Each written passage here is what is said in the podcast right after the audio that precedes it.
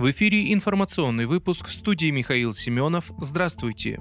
Сергей Миронов призвал остановить опасную политику оптимизации здоровья россиян. Продолжение оптимизации системы здравоохранения грозит усугублением демографического кризиса и серьезными рисками для будущего страны, заявил председатель партии «Справедливая Россия за правду», руководитель партийной фракции в Госдуме Сергей Миронов. Ранее Центральный НИИ организации и информатизации Минздрава сообщил, что численность медперсонала госклиник в 2022 году сократилась на 50 тысяч человек человек. Одновременно за прошедший год коечный фонд в государственных медучреждениях сократился на 20 тысяч мест. Парламентарий напомнил, что еще в 2012 году президент России подписал майские указы, которые в частности предполагали увеличение зарплат медработников для повышения престижа профессии и устранения дефицита. По словам политика, сокращение числа больничных коек в стране, которое продолжается уже 10 лет, укладывается в ту же логику экономии на здравоохранении. Справедливая Россия за правду требует от правительства в корне пересмотреть подход к развитию здравоохранения в стране, прекратить разрушительную оптимизацию и начать выделять на медицину не менее 7% ВВП, подчеркнул Сергей Миронов.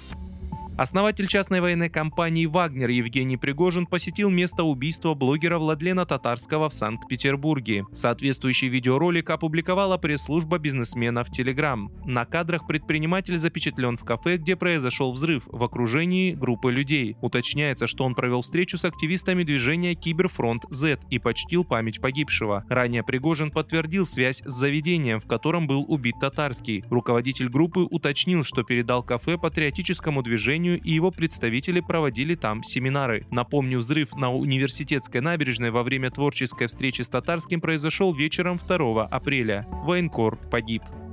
Зарплата в России вырастет на 3-5% в этом году, сообщил Владимир Путин, общаясь с работниками завода Тула Жилдормаш. Он уточнил, что реальная заработная плата по стране должна вырасти от 3 до 5%, а реальные располагаемые доходы населения на 2-3%. Цены растут, а зарплаты не очень. Понятно, вопрос-то самый ключевой на самом деле для всей страны. Для любого рабочего человека это самый ключевой вопрос. Уровень благосостояния, уровень дохода. И решение этой задачи является ключевым для государства государства. Абсолютно задача номер один, чтобы доходы российских семей соответствовали современным требованиям и были бы достойными, заключил Путин.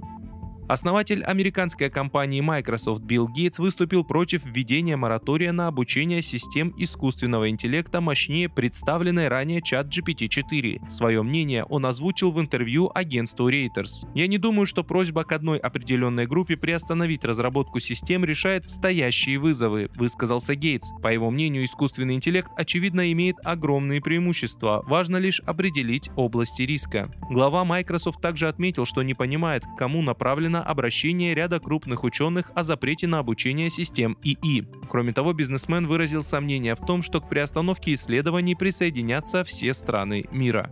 Вы слушали информационный выпуск. Оставайтесь на справедливом радио.